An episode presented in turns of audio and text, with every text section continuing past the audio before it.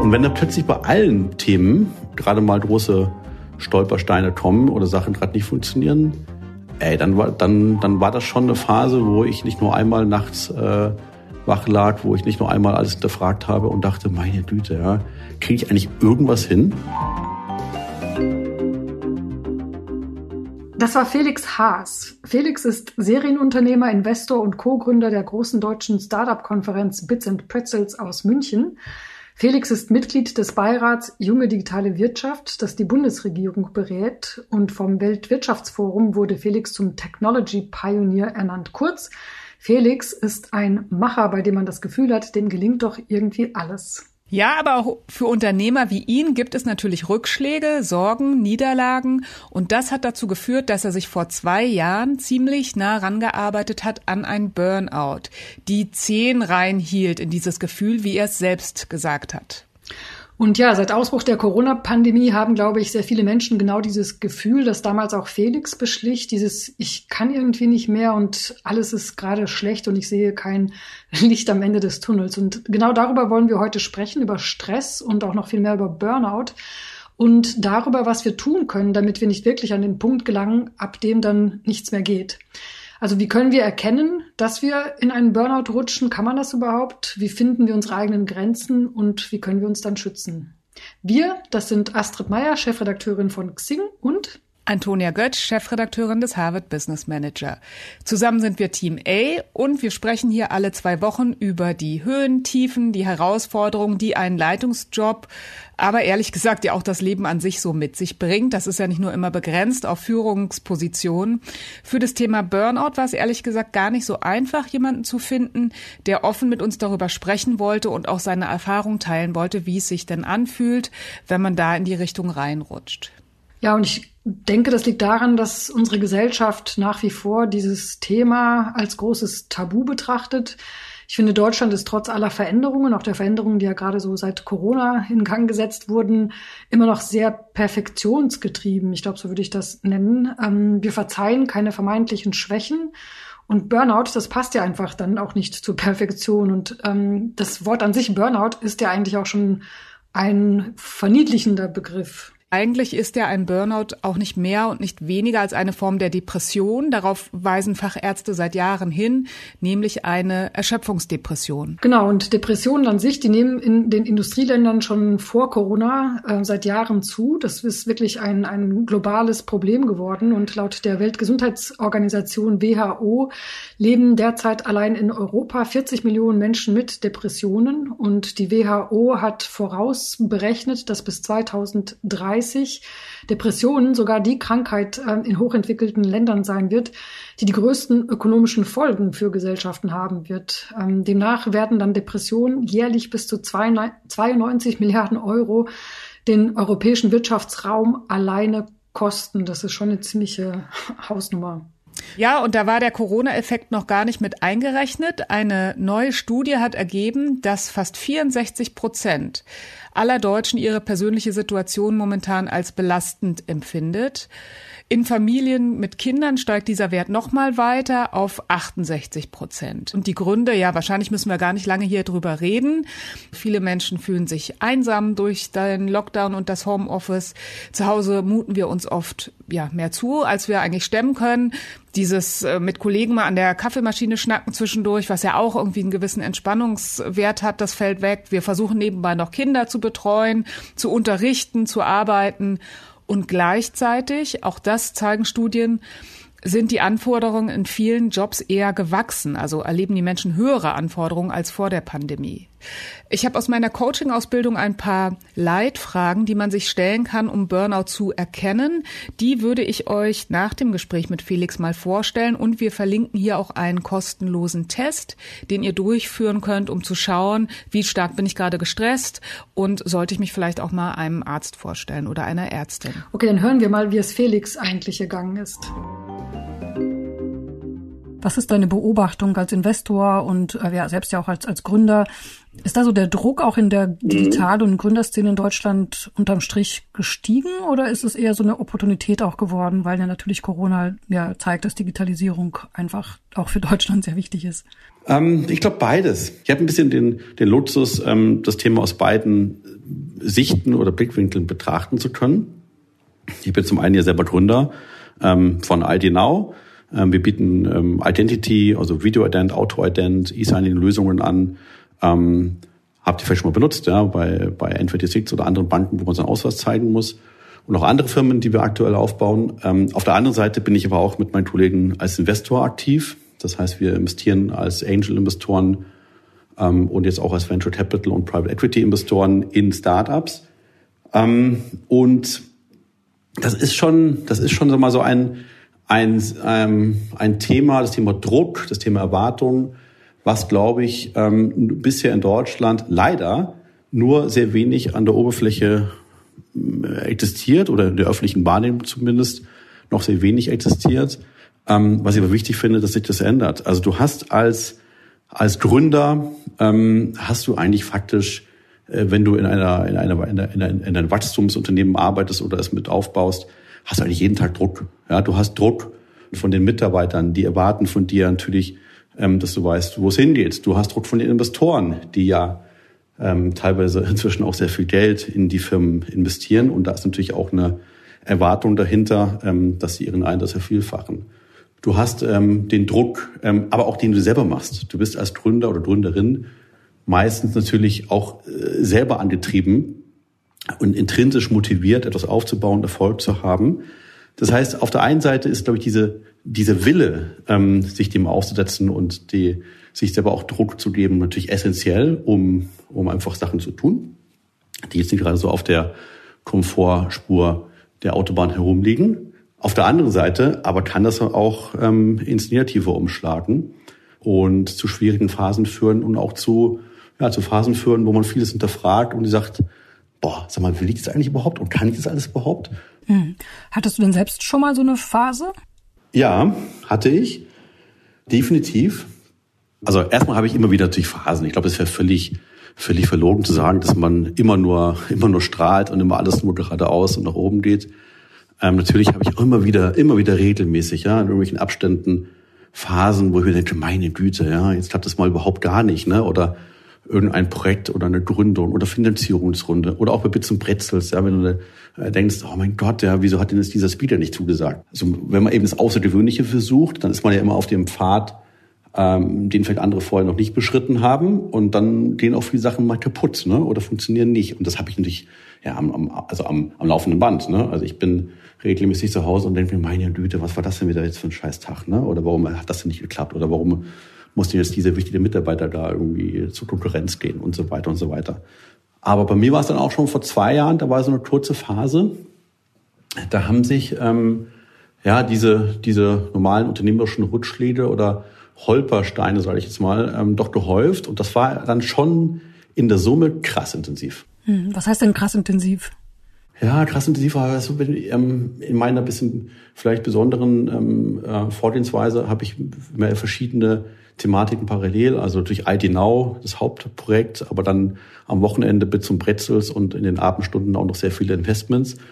Und wenn dann plötzlich bei allen Themen ähm, gerade mal große Stolpersteine kommen oder Sachen gerade nicht funktionieren, ey, dann war dann dann war das schon eine Phase, wo ich nicht nur einmal nachts äh, wach lag, wo ich nicht nur einmal alles hinterfragt habe und dachte, meine Güte, ja, kriege ich eigentlich irgendwas hin? Das war wirklich so ein bisschen so eine, dann so eine Phase, wo ich dachte, das kann doch nicht wahr sein, ähm, wo ich, ähm, ich sag mal, jetzt, ja, also jetzt im Nachhinein lustig, äh, wirklich zu Hause in der Küche, ich glaube, teilweise stundenlang im Kreis äh, spazieren gegangen bin, ähm, so nachdenkend, immer im Kreis. Und dann kam dann schon meine Frau an und meinte, also wenn jetzt weiter im Kreis läufst in der Küche, dann scheuerst du den Boden durch und krachst runter.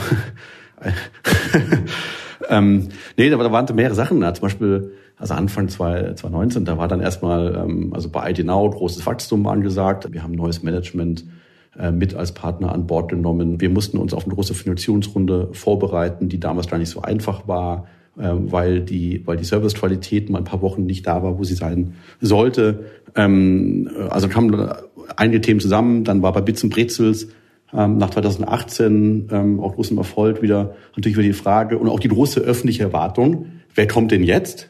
Wie wollen Sie das jetzt wieder? War das nach, ähm, nach Barack Obama? Nee, das war vor Obama. Ah, okay. Das war eben Das war Anfang, Anfang 2019, da hatte Obama noch nicht zugesagt gehabt. Das war auch so, Obama, weißt du, drei Jahre angefragt, drei Jahre äh, viel gearbeitet. Das ist ja nach außen immer, wird das alles so simpel, aber auch Barack Obama war ja eine drei Jahre Operation mit, ich weiß nicht wie viel Briefen und Anrufen und Empfehlungen schreiben und Videos und so weiter. Ne? Und dann auch in dieser Phase, in dieser nicht ganz so geilen Phase, Anfang 2019, ja, da war halt noch kein großer Speaker da für 2019. Ne? Und jetzt, okay, jetzt muss ich mich da um natürlich ID Now kümmern, das Hauptthema, aber jetzt die Wochenenden wieder komplett durcharbeiten, nur wegen, ähm, wegen den Speakern, die da nicht kommen. Ne? Und das ähm, war dann schon anstrengend. Dann kamen die Investments hinzu. Ne? Da waren auch Investments, ein paar nicht, die so gelaufen sind, wie man sich das so vorstellt. Ähm, andere, die wir nicht gemacht haben, gingen dann plötzlich durch die Decke. Ne? Dann, dann liest du in den Medien, Firma so und so ähm, raised 100 Millionen, 200 Millionen und denkst dir, mein Gott, ja, warum habe ich noch nicht investiert? Vor drei, vier, fünf Jahren, als die noch klein waren und hier auch mal auf dem Schreibtisch lagen. Was ja völlig normal ist, ne? weil du kannst als Business Angel gar nicht immer nur richtige Entscheidungen treffen. Das ist immer, das ist völlig normal, dass du Sachen auch nicht machst, die dann erfolgreich werden. Ne? Aber die Summe all der Themen, das kam dann schon Anfang 2019 zusammen, wo ich dann zu Hause stand und dachte mir, mein Gott, ja, also kriege ja gar nichts hin. Was natürlich eine sehr überspitzte Wahrnehmung ähm, war ähm, und im Nachhinein auch ich natürlich ähm, anders betrachte. Aber in dem Moment, das war für mich also nicht einfach und alles ziemlich ähm, ziemlich äh, fokussiert auf die, auf die Misserfolge, die dann in diesen Wochen, Monaten da sich ein bisschen gehäuft haben. Mhm. Und was hast du denn dann gemacht? Du, ich habe also erstmal äh, natürlich ist, immer, ist es immer toll, wenn man eine, eine Familie hat und, und, und, und Frau hat, der diese ganzen Thematiken alle völlig wurscht sind. Also nicht wurscht sind menschlich, im Gegenteil, aber ob jetzt etwas erfolgreich ist oder nicht, äh, wurscht ist. Und das ist natürlich erstmal wahnsinnig viel wert. Und dann kommt man immer zu dieser berühmten ja, ähm, ich weiß nicht, wie das wissenschaftlich heißt, aber diesem Reframing. Ähm, ich habe erstmal das Reframing ähm, betrieben und gesagt, okay, selbst wenn jetzt wirklich das alles gar nicht mehr rumgerissen werden kann ne, und ähm, alle Projekte äh, mittel- oder schlecht laufen oder teilweise eingestellt werden müssten, ja, selbst dann, was wäre denn dann der Worst Case? Ne? Ähm, und durch dieses Reframing ähm, konnte ich dann natürlich schon wieder Energie ziehen, weil es hat sich erstmal jetzt nicht der Lebensumstand verändert, dass ich immer noch in Deutschland lebe und toi, toi, toi ein gesunder Mensch sein darf und viele gute Freunde habe. Und diese Themen, da habe ich mir wieder aktiv ins, ins, in, den, in den Kopf reingepflanzt. Ne? Ähm, wieder aktiv nochmal mich jeden Tag daran erinnert. Das und ich immer eine, eine sehr wichtige, glaube ich, Energiequelle, diesen, diese Perspektive zu wechseln.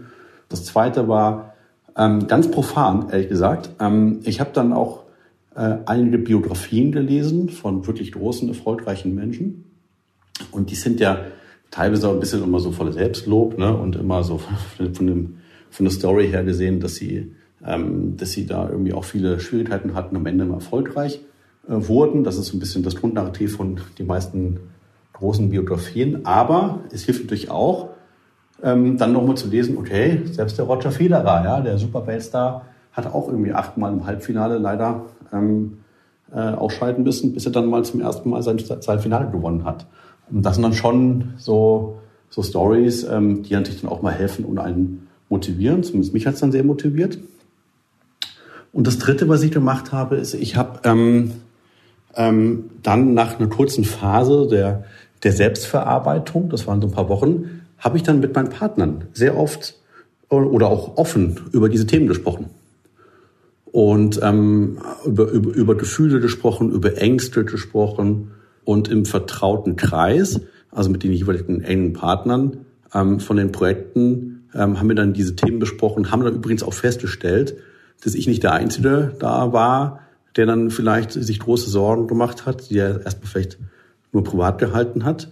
Und das war natürlich auch nochmal ein großer Energieschub, wenn du allein jemanden hast, der dir zuhört, einen Partner hast, der dir sagt, ja komm, sehe ich genauso. Ne? Ich habe übrigens woanders auch noch eine Baustelle. Ähm, und durch dieses gemeinsame Gefühl, dass, dass, ähm, dass man vielleicht gemeinsam gerade ein bisschen in der, in der Scheiße steckt, ähm, das hat dann mir dann sehr viel wieder Energie gegeben. Mhm. Ich finde das total toll, was du beschreibst, dass du mit deinen, deinen Partnern darüber sprechen konntest und dass die dann auch, ja, wie du sagst, offen und, und positiv darauf reagiert haben. Würdest du denn im, im, Nachhinein sagen, dass das, was du da hattest, ähm, eine Art Burnout war oder was ist da wirklich mit dir passiert? Wir haben, ich würde es, also ich habe mich damit, damit, damit, auch natürlich dann sehr viel beschäftigt. Ähm, ich dachte mir, also, also, also ich und Burnout, das ist ja mal so komplett diametral unterschiedlich. Das war dann erstmal so meine Ursprungssichtweise. Ähm, je mehr ich dann drüber gelesen habe, desto unsicherer wurde ich mir. Ähm, Im Sinne von, ja, sag mal, habe ich das jetzt, habe ich das jetzt nicht? Ist es eigentlich eine binäre Sache oder nicht? Ähm, und habe dann, also ich würde heute, ich glaube, ich, glaub, ich, glaub, ich würde es so bezeichnen, ich bin gerade so dran, dran vorbeigeschrammt, ähm, war aber schon so ein bisschen mit den, mit den Zehenspitzen mittendrin, so würde ich es wahrscheinlich äh, mehr bezeichnen, habe aber verstanden, wie selbst eigentlich sehr starken Charakteren und grundlegend extrem positiven, positiv orientierten Menschen, zu denen ich mich jetzt irgendwie zählen würde, ähm, wie selbst denen so eine Phase passieren kann. Das habe ich vorher gar nicht so auf dem Schirm gehabt ähm, und habe mich dann aber dadurch ein bisschen damit beschäftigt und auch Respekt gewonnen ähm, vor diesen, ja, vor diesen Phasen, vor diesen Gefühlen. Und das ist wichtig aus meiner Sicht, dass man das ein bisschen entstigmatisiert und leichter oder die Leichtigkeit bekommt, ähm, auch in unserer öffentlichen Konversation über solche Themen einfach sprechen zu können. Ich finde das wirklich interessant, was in den USA so in den letzten zwei, drei Jahren passiert ist, also auch schon vor Corona. Ähm, da gibt es beispielsweise so Persönlichkeiten wie eine Brene Brown, die ja so, so, so glaube ich, den bisher meist angesehenen TED-Talk ähm, aufgezeichnet hat. Ähm, sie spricht da über die Superpower Verletzlichkeit und über Scham. Ja, und wie du schon selbst gesagt hast, oft wird da über persönliche Krisen öffentlich gesprochen, es wird auch zelebriert und da entsteht ja auch so ein Storytelling, dass nach diesem, sozusagen nach dem tiefen Fall kommt dann die Genesung und die Wiederauferstehung. Das hat ja quasi mhm. schon was Religiöses. Ähm, was glaubst du, warum, warum fällt uns das hier in Deutschland noch so schwer zu sagen, Mensch, ich, ich habe jetzt hier gerade ein Problem und ich müsste mal vielleicht darüber reden, damit es einfach auch mir so ein bisschen die Last von den Schultern fällt?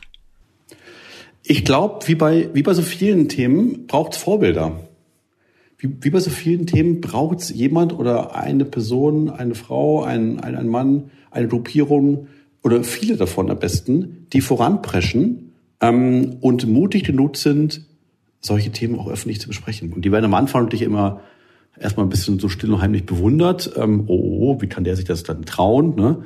Und wenn aber dann der Tipping Point kommt, dann kann so eine Welle passieren, dass es plötzlich cool ist, hip akzeptiert und so weiter. Ja? Ähm, und ich glaube, das ähm, was ähnliches ähm, wäre doch schön, wenn wir das in Deutschland hinbekommen würden, ja, dass es ähm, einfach akzeptierter wird.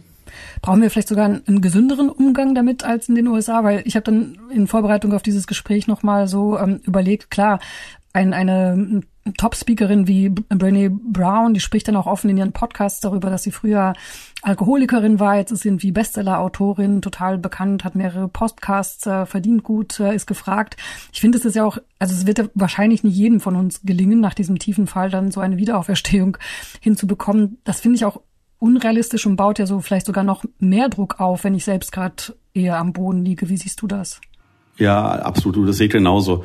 Ich glaube auch trotzdem, dass es dass, dass, dass das braucht und dass es gut ist. Ähm, man muss natürlich auch immer wissen, solche Personen, ähm, die machen das, wie du gerade auch beschrieben hast, dann auch wieder unternehmerisch, drehen, da, drehen den Spieß um und sehen dann eine Chance, sich selber zu vermarkten, ähm, das Thema zu besetzen ähm, und medial dauernd zu bespielen. Aber das ist ja, wie du richtig sagst, nichts, was jetzt was jetzt äh, der Rest von uns machen kann oder die normale Bevölkerung. Ne? Die normale Bevölkerung scheitert ja im, im Stillen zu Hause und hat kein Sprachrohr. Aber ähm, das kann ja deswegen auch gar nicht der Anspruch sein. Aber ich glaube schon, ähm, wenn das richtig, richtig funktioniert und richtig gemacht wird, dass so Vorbilder ähm, eine sehr wichtige Nachricht senden können. Und die wichtige Nachricht ist, ähm, guck mal, du bist nicht die, der, die Einzige. Und ähm, es gibt andere die sich ähm, mit diesen Themen herumplagen. Ähm, wir tauschen uns das Gründer sehr häufig aus in verschiedenen Foren über alle möglichen Themen des Drucks und Belastung und Erwartung und, und, und auch Burnout inzwischen. Es gibt auch ein paar Kreise in Deutschland in, in, in, in, in der Gründerszene, ähm, wo man sich regelmäßig über, über Burnout ähm, austauscht. Hm. Wie muss man sich das vorstellen? Also wo unterhaltet ihr euch auf, auf, auf Slack oder ist das dann im persönlichen Gespräch oder?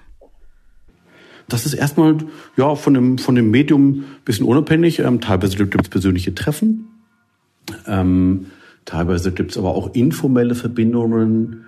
Äh, WhatsApp-Gruppe beispielsweise gibt es da eine. Da sind eine ganze Reihe von von von Gründern und Gründerinnen drin. Ein anderes Format, was äh, richtig klasse ist, im Übrigen auch aus den, aus den USA wieder mal kommt, ist die Entrepreneurs Organization, heißt EO, Entrepreneurs Organization, ist ein weltweiter Non-Profit-Verein, glaube ich, der Verband von inzwischen, wenn ich es jetzt richtig im Kopf habe, ungefähr 17.000 Unternehmern und Unternehmerinnen, alle mit ganz erfolgreichen Firmen, zumindest mehr oder weniger erfolgreich. Aber natürlich sind es auch alles Menschen, die die Sorgen haben, Themen haben, Probleme haben, Fragen haben, die man jetzt vielleicht nicht äh, alle gleich öffentlich besprechen will und jetzt vielleicht auch nicht mit der mit der Ehefrau oder dem Ehemann besprechen kann, weil es vielleicht Themen sind, ähm, die jetzt vielleicht äh, nur ähm, ja halt auf der unternehmerischen Ebene da sind. Und dafür ist diese Entrepreneurs Organization echt ein cooles Format, weil man sich da regelmäßig austauscht in kleinen Gruppen und solche Themen offen besprechen kann. Welche Methoden hast du denn sonst noch für dich entwickelt, um ja, wie soll ich sagen, also um besser auf dich aufzupassen? Denn bei dem ganzen Pensum, das du hast und jetzt auch noch mit Corona obendrauf, kann ich mir vorstellen, dass man ja dann doch recht schnell wieder in so eine Situation kommen kann. Du, ich glaube, also ich glaube, das Wichtigste ist in so einer Phase wie jetzt, dass wir uns alle immer dran erinnern, so, dass wir eigentlich Menschen sind und äh, wo wir herkommen und was wir eigentlich äh, im Großen und Ganzen machen und tun wollen. Ich finde diese ganze Phase ja gar nicht so gar nicht so einfach. Ähm, auf der einen Seite die ersten Wochen heute also ziemlich genau heute vor einem Jahr ähm, dachte ich mir den ersten Wochen ist ja eigentlich total genial. Ne? Ich spare die ganze Zeit mit dem Rumpendeln zwischen Büro und zu Hause. Plötzlich kommt die große Überraschung, wahrscheinlich wie bei allen oder vielen von uns. Huch, ich brauche ja die Hälfte meiner Reisen gar nicht mehr oder drei Viertel wahrscheinlich der Reisen nicht mehr. Und die anderen reisen ja auch nicht mehr. Also ehrlich gesagt, erstmal eine tolle Phase. Ähm, dann kam bei mir die Phase, der, naja, ich will es jetzt nicht nennen, soziale Verkümmerung, aber schon so ein bisschen des Zuhause-Sitzens und traurig Seins und denkt, ey, jetzt will ich die andere auch mal bitte, bitte mal sehen, bitte. Ähm, und dieses Gefühl äh, hielt bei mir auch lange an. Ähm, ich konnte ehrlich gesagt irgendwann diese Zoom-Fensterchen und Microsoft Meet-Fensterchen nicht mehr sehen. Ich habe dann aber so ein paar, ein paar Strategien zurechtgelegt, mal kurz zusammengefasst. Ähm, A, ich nehme mir sehr viel mehr Zeit für mich selber und für meine Familie. Ich habe mir Offline-Tage eingeplant. Ich habe mir bewusst ähm, Tage eingeplant, und zwar auch wirklich einen ganzen Tag, wo ich kein oder versuche, kein einziges elektronisches Gerät anzufassen, was gar nicht so einfach ist, ehrlich gesagt. Und ähm, ich habe auch sehr aktiv mir aufgeschrieben und nutze das jetzt auch inzwischen, ähm, dass ich, dass ich gucke, wie ich die Vorteile nutze, weil das, diese neue, in Anführungsstrichen neue Welt hat ja auch viele Vorteile. Wir machen so viele Investments hier wie noch nie zuvor. Wir, ähm, ich sag mal sehr platt, geben so viel Gas äh, bei den einzelnen Companies wie ID Now und Bits und Brezels wie nie zuvor. Natürlich Bits und Brezels eine große Herausforderung jetzt in der neuen Welt des Digitalen und man kann kein physisches Event machen. Aber am Ende des Tages entsteht auch sehr viel Produktivität dadurch, dass wir ähm, dass wir mit äh, den virtuellen Methoden arbeiten. Also ich ähm, habe dann nach der ersten Schockphase, Orientierungsphase, irgendwann mal angefangen, mich aktiv damit zu beschäftigen. Wie schaut diese neue Welt aus? Wie kann ich damit umgehen, welche Tools sind für mich sinnvoll ähm, und habe dann eben festgestellt, ja, eigentlich funktioniert das eigentlich ganz cool. Ich brauche aber auch mal eine Auszeit. Und also ich war noch nie so oft, glaube ich, in den Bergen um München herum und wandern und und äh, Skischuhe laufen ähm, als, als vorher. Hm. Hast du denn zum Schluss noch einen anderen Tipp oder einen Rat an, an andere, die jetzt auch zuhören und die vielleicht auch gerade bei sich selbst spüren, Mensch, ich, ich kann gerade nicht mehr so? Mein Rat, was mir immer auch wieder hilft, ist, es gibt, ich habe für mich festgestellt, es gibt Entwicklungen, die kann ich kontrollieren, die kann ich steuern und es gibt Entwicklungen, die kommen einfach. Die kann ich nicht steuern, im Positiven wie im Negativen.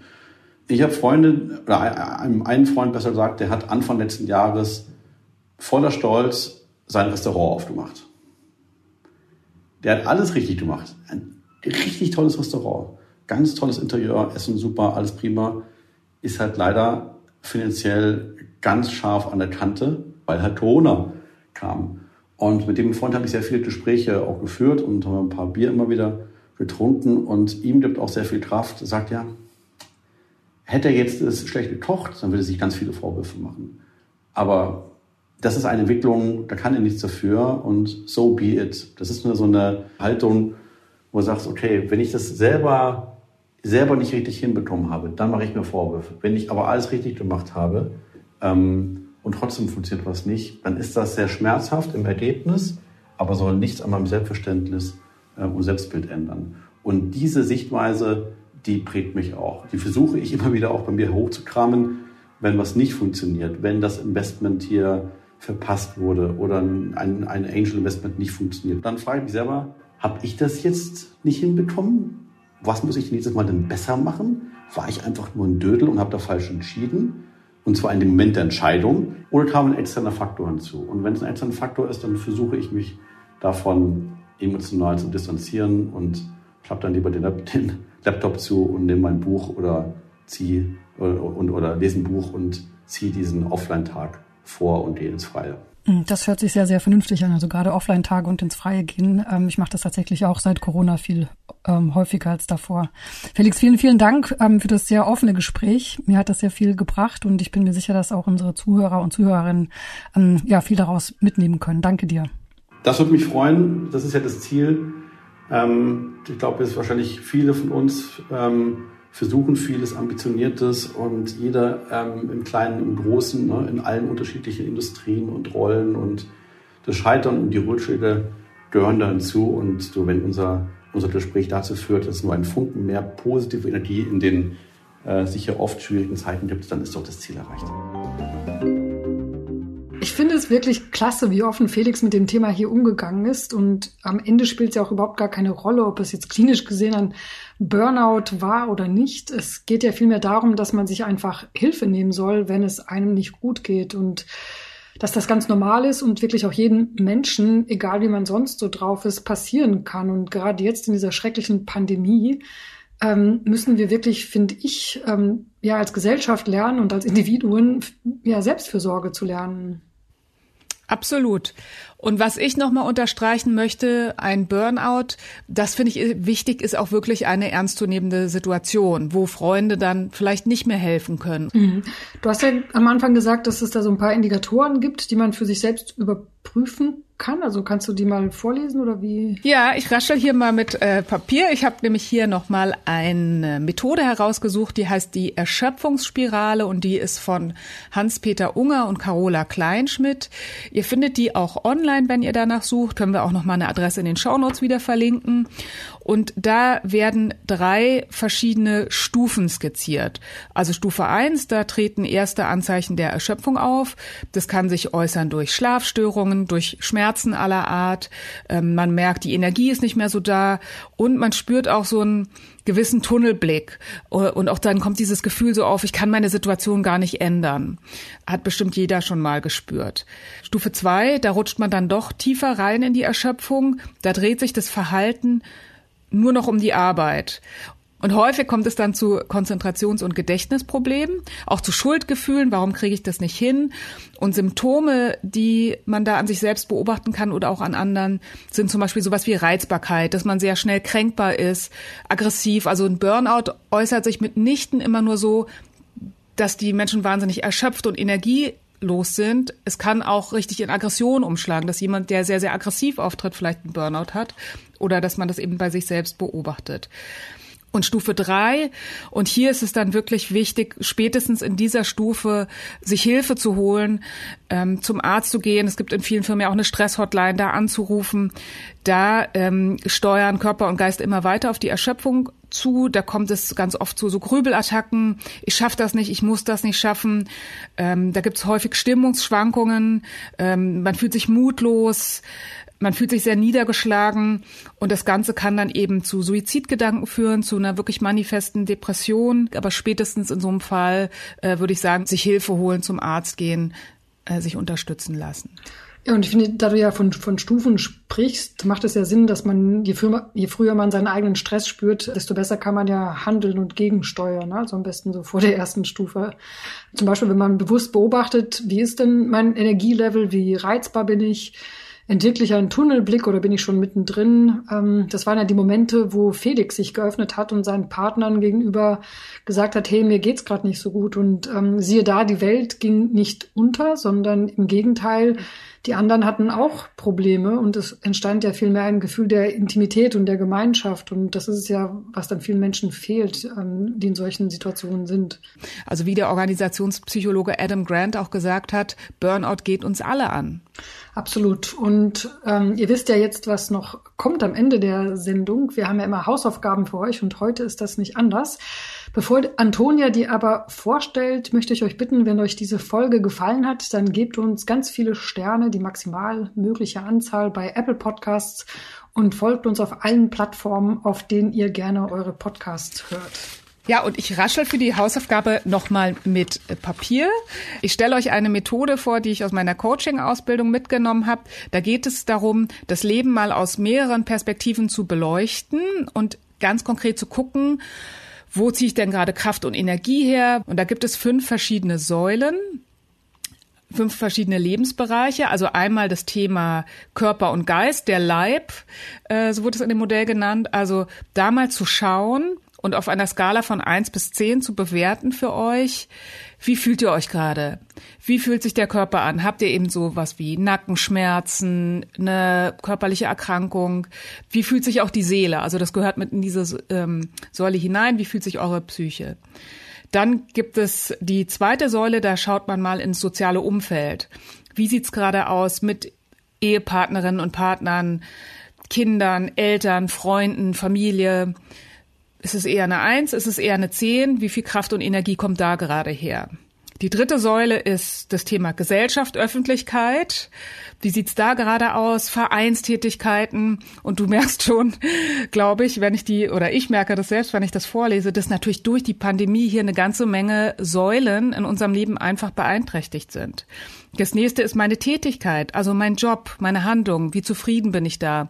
Äh, wie sehr bin ich in meiner Komfortzone? Wie sehr bin ich da gerade heraus? Und das letzte, die letzte Säule ist die Zukunft.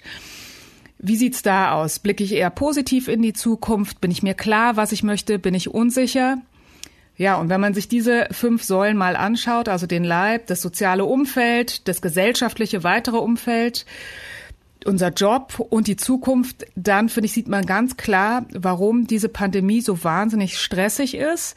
Weil wenn ich das im Coaching gemacht habe, dann hat man immer gesagt, wenn zwei Säulen anfangen zu wackeln, dann wird's schon kritisch. Wenn drei Säulen wegbrechen, dann ist es oft schon eine wirklich schwierige Situation, wo man auch nach Burnout geguckt hätte. Und ich glaube, für uns alle ist die Situation gerade so, dass eben viele Bereiche nicht mehr so stabil stehen, wie sie vor der Pandemie gestanden haben. Ja, und wie du selbst sagst, durch die Pandemie sind ja zwangsläufig Säulen weggebrochen, ob man das wollte oder nicht in vielen Fällen.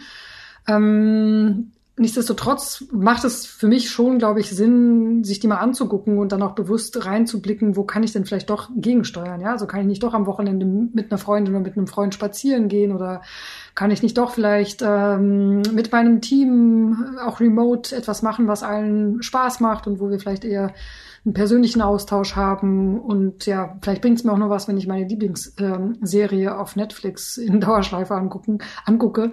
Ähm, aber dass man wirklich so mal sich diese Säulen durchgeht und am Ende kann man vielleicht doch mehr beeinflussen, als man, als man denkt. Zumindest hoffe ich das. Und ich werde es am Wochenende auch ausprobieren, Antonia. Also genau so war es gemeint, wollte ich sagen. Schaut mal ganz bewusst, wo ihr euch wie stärken könnt und wo ihr nochmal eure Energie herzieht. Und wir hoffen, ihr hört in zwei Wochen wieder rein. Dann sprechen wir mit Philipp Westermeier, dem Gründer der Online-Marketing Rockstars, der darüber spricht, wie er aus der Pandemie ja ein total neues, sehr lukratives Geschäftsmodell für sich entdeckt hat. Wir freuen uns auf euch. Bis in zwei Wochen.